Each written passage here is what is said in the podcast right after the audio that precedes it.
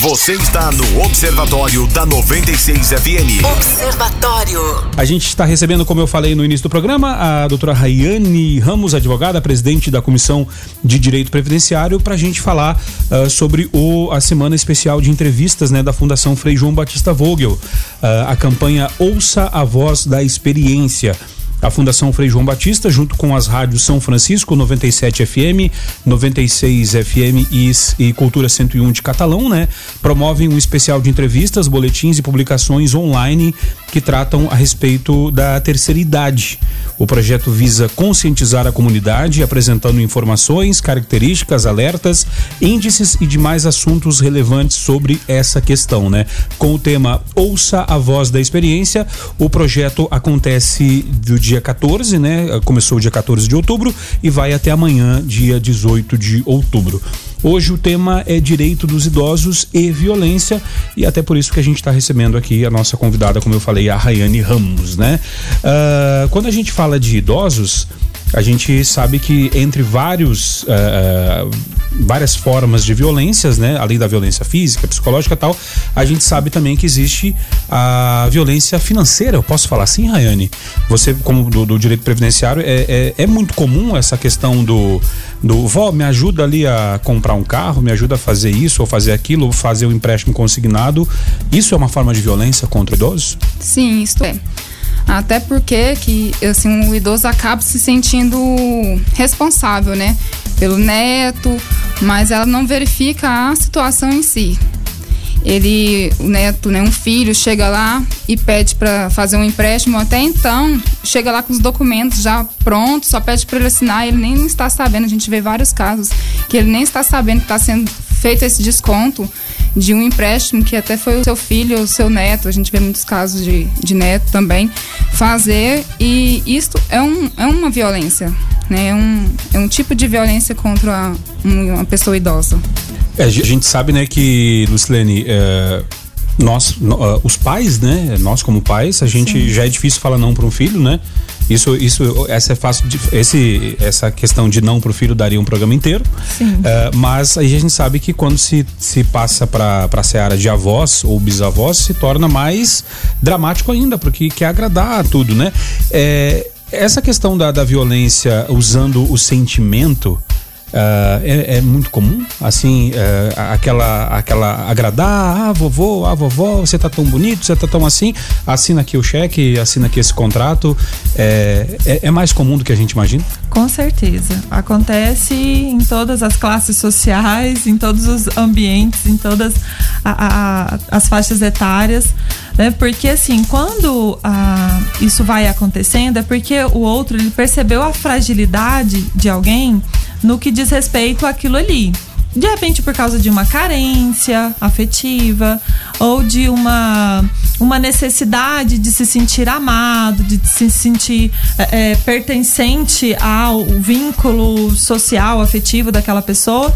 Então, quem se aproveita disso, ele percebe essa fragilidade, essa sensibilidade e a, acaba utilizando isso, muitas pessoas, de, de, de má fé né? Onde é, traz ali um, enredo, onde tenta conquistar com palavras bonitas, com gestos, né? Com condutas ali de conquista mesmo. E aí, quando se fala de avós, é, nós sabemos que os avós eles acabam tendo um papel muito mais de, a, a, de cuidado, muito mais ali de, de demonstrar um afeto mais próximo. Que, diferente dos pais que estão com a responsabilidade da educação, dos cuidados mais físicos. Não que eles também não vão dar esse afeto mais, é, é, essa questão mais afetiva. Mas os avós, eles, é, no papel de avô e de avó, eles estão mais com esses cuidados mais afetivos, né? De, de dar mais carinho, mais amor, de fazer mais um cafuné, de fazer mais um agrado. Então, muitas pessoas utilizam de má fé para poder se aproveitar é, dessa desse interesse dos avós e acabam é, fazendo, conquistando de uma forma com que eles não conseguem dizer não, né? Às vezes eu conheço é, muitos netos que fazem chantagem emocional, inclusive até filhos. né? É, chegam a falar de que ah, se isso não acontecer agora na minha vida, minha vida vai acabar, porque era a única, era o único recurso para eu poder ficar feliz, para eu poder me sentir bem. E claro, quem quer cuidar e não quer ver o mal do outro acaba caindo nessa tentação, né? E acaba cedendo em muitas situações que não deveriam.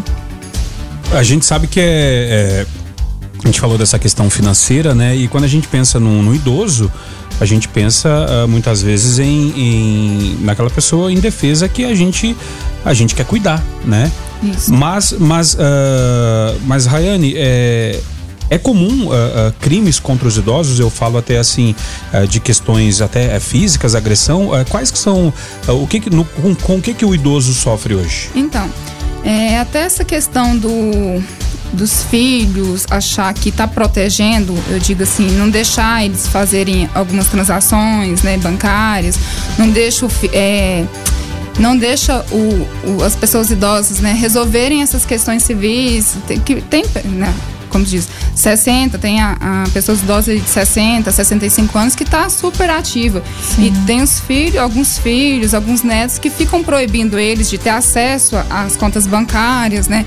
De ter fazer qualquer tipo de movimentação, qualquer tipo de transação, de efetuar alguns contratos. Então, isso também é um tipo de crime.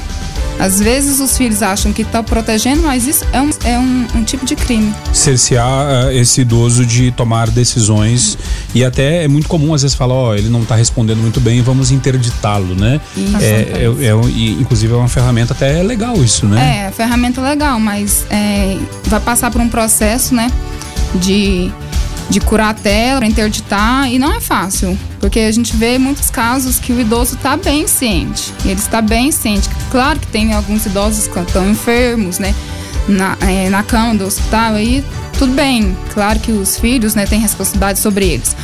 E até então, né, não ter a responsabilidade sobre essas pessoas enfermas também é um crime, né? Deixar, né, abandonar um, uma pessoa idosa no hospital, abandonar né, até mesmo uma residência, não, não cuidar, é um tipo de crime. Mas se a pessoa está ciente, né, consegue, mesmo que tenha. É, eu tenho uma, um avô de 90 anos, ele é super ciente. Então ele, ele sabe tudo que ele está fazendo, ele, ele caminha. Então, assim, não tem como a gente interditar algumas pessoas que, que tá respondendo civilmente ainda. Sim, e Uh, o que, que pode ser feito, por exemplo, se eu uh, estou próxima de um alguém, de um idoso, onde algumas pessoas utilizando ali de má fé, ou filhos ou netos, estão tentando interditar, ou estão aproveitando do, do salário, da aposentadoria desse idoso, ou dos bens que ele possui, é, e alegando que ele não tem mais condição de cuidar das coisas dele. Uh, o que que outros filhos, ou outros netos, ou pessoas que estão próximas podem fazer para impedir com que esse tipo de crime aconteça?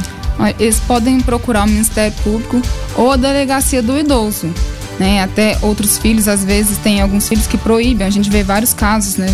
de alguns filhos proibir até os outros, né, de, de, ter conhecimento da, do que está se passando em relação à vida financeira do, dos pais, né, da pessoa mais idosa, em relação ao que está acontecendo dentro de casa, até proibir, a gente já viu, viu casos de até proibir de entrar dentro da casa dos pais, alguns filhos fazem isso com os irmãos.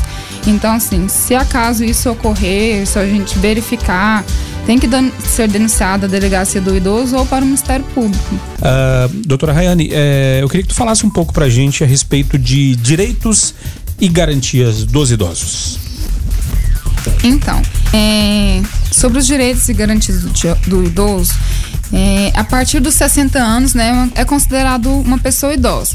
Mas, por exemplo, para aqueles que querem utilizar o transporte público, como que seria? Porque é previsto em lei não a partir dos 60 anos, e sim 65 anos, né? Para aqueles que têm direito, igual os transportes públicos municipais, a partir dos 65 anos, previsto em lei federal, e se acaso, né, tiver uma lei local, uma lei municipal querendo reduzir essa idade de 60 até 64 anos e 11 meses, pode ser feito também mas tem que ter uma lei local. Eu já verifiquei que aqui em Anápolis ainda não possui essa lei local. Inclusive, uh, teve aqui os vereadores, dia 1 de outubro, dia do vereador, inclusive, e está sendo proposto projeto de lei para fazer com que todos os ônibus, os assentos do ônibus, ah, eh, sejam preferenciais. E isso até gerou uma polêmica no dia, porque eu, eu acredito eu que não, não deveria não precisaria de uma lei dessa. Isso é uma questão é. de educação, é né? É um senso, uhum. né? Questão de educação. Se entrou um idoso no ônibus, você está sentado, uhum. deu lugar pro idoso. Deu lugar. A gente sabe, né? Então... Se caso acontecer alguma freada brusca ali, o idoso, né, vira a cair. É, nossa, vai ser um, um, prejuízo muito grande, né? Um, um, uma questão muito pro, prejudicial para o idoso. Inclusive, inclusive a, eu sou do Rio Grande do Sul. Uh, no Rio Grande do Sul, em, em Curitiba também, uh, tem um colega meu que é motorista de ônibus e ele fala que a orientação é subir um idoso no ônibus, uma, uma gestante, enquanto essa pessoa não estiver sentada, o ônibus não se mexe. Não, aí, aí não vem só uma questão, não é porque a empresa é boazinha que o motorista é bonzinho. Porque se esse idoso cair, é, estar passivo a processo, essas coisas, né? Exatamente. né? Então a empresa, para se resguardar, não. tem essa questão e acaba forçando não, a, a boa educação, né? Idosa não tem tanto equilíbrio assim igual uma pessoa, né, de, de 30 anos, 40 anos, né? Uma pessoa, um, uma, um jovem de 20 anos. Então tem que ser olhado também, é uma questão de educação.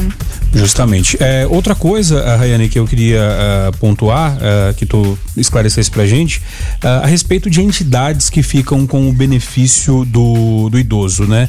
É, isso é legal? Pode isso? Então, é previsto em lei, né, que as entidades possam ficar com até 70% né, do benefício do idoso.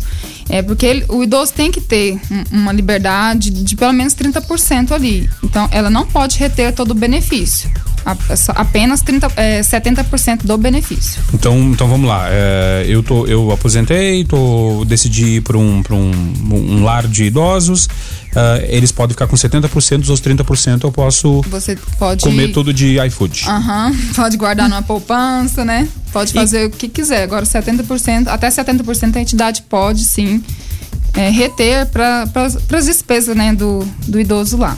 E quando isso não acontece, as entidades não cumprem essa lei, o que, que precisa ser feito? Aí é uma fiscalização, né? É, tem que ser denunciado, tem que ser verificado direitinho. Porque a gente vê, é, é comum, né? As pessoas até acham que é correto, né? Ficar com, com todo o benefício. Mas não, o, o idoso tem que ter uma segurança ali de pelo menos 30%. E se ele resolve sair daquele, daquela entidade amanhã e ele não, né, ele não, não tem uma reserva, não tem né? uma reserva, não tem uma poupança. Sim.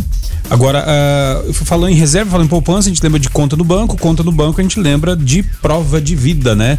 Que o INSS pede e o banco às vezes tem que fazer. Como funciona a prova de vida? A gente eh, sabe de casos que a pessoa está acamada, sem condição de deslocamento e aí tem o benefício cortado por conta disso. Afinal, eh, o idoso tem que ir ao banco, o banco tem que ir ao idoso. Qual que é a situação, doutora Rene? Então, isso vem acontecendo muito, porque por questões da, da da, da, do pente fino agora, né? O INSS está chamando muito é, pessoas idosas, pessoas que recebem o, o LOAS, que já são né, é, os beneficiários do LOAS.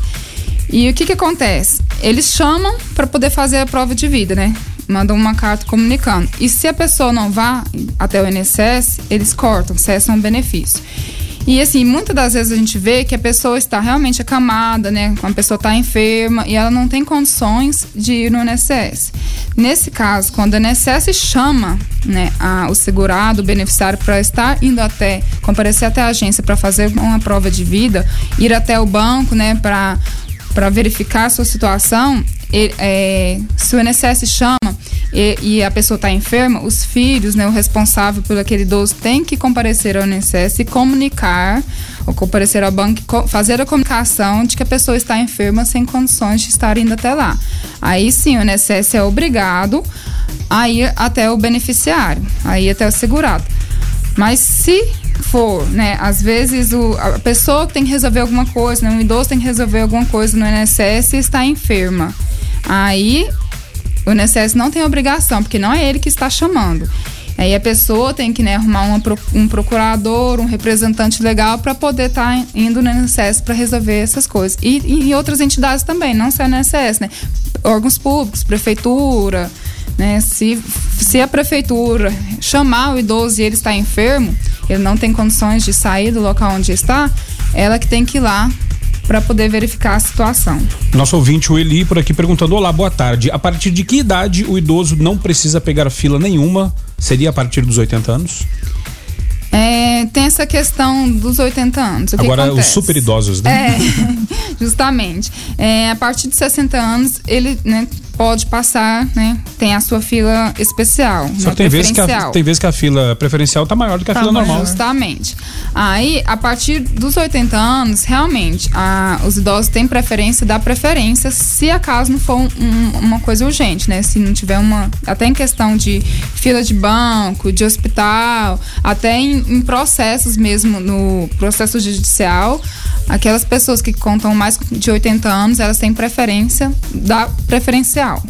A nossa ouvinte por aqui, a Andréia, uh, trazendo um questionamento a respeito de situações bancárias. Vamos ouvir a Andréia.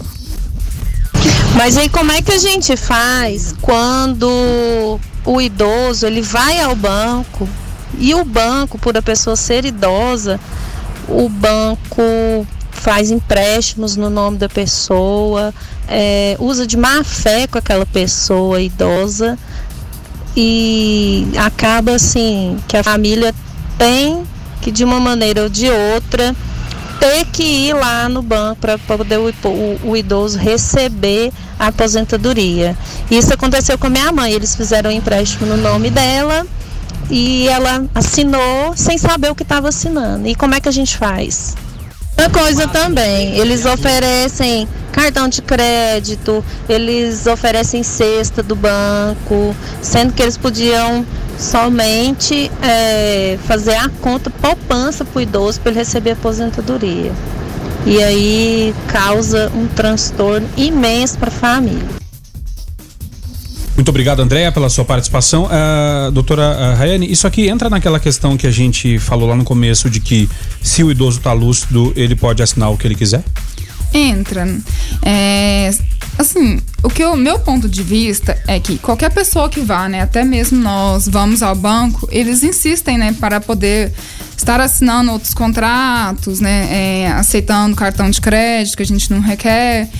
E o que que acontece? A pessoa, a gente entende que a pessoa idosa não está, é, não entende o que realmente, de fato, o banco está oferecendo ali. Mas, se acaso isso acontece, é, basta a família registrar um boletim de ocorrência, né? Que em muitos casos, se for empréstimo, que a pessoa às vezes, né, tá descontando ali, nem tem ciência, nem tá, nem tá recebendo aquele empréstimo, é, procurar um, um, um, delegacia, né, fazer um registro de ocorrência, né, tem alguns casos que a gente vê que é até estelionato. E também procurar o PROCON, né, para requerer a, o cancelamento daquele contrato. Né? E se acaso não resolver através do PROCON, procurar a justiça. E, e com, com, relação a essa questão dos bancos, é, não só os idosos sofrem, como todos nós, né? É, é, Somos, já fomos justamente. ou seremos vítimas um dia do sistema bancário, né? Dito isso, então, deixa eu agradecer demais a presença da Rayane Ramos, doutora Rayane, advogada, presidente da Comissão de Direito Previdenciário, que nos ajudou hoje muito, uh, ajudando a esclarecer essas questões aqui uh, dessa, desse especial da Fundação Fechão Batista Vogel, Ouça a Voz da Experiência. Rayane, obrigado pela tua participação participação e as portas estão abertas sempre que quiser voltar, sinta-se à vontade para voltar aqui ao Observatório, tá? Obrigada, Rogério. Obrigada, ouvintes do programa Observatório. Obrigada, Liliane. É, fico à disposição né, para qualquer dúvida e à disposição daqui também para poder estar tá esclarecendo outros assuntos.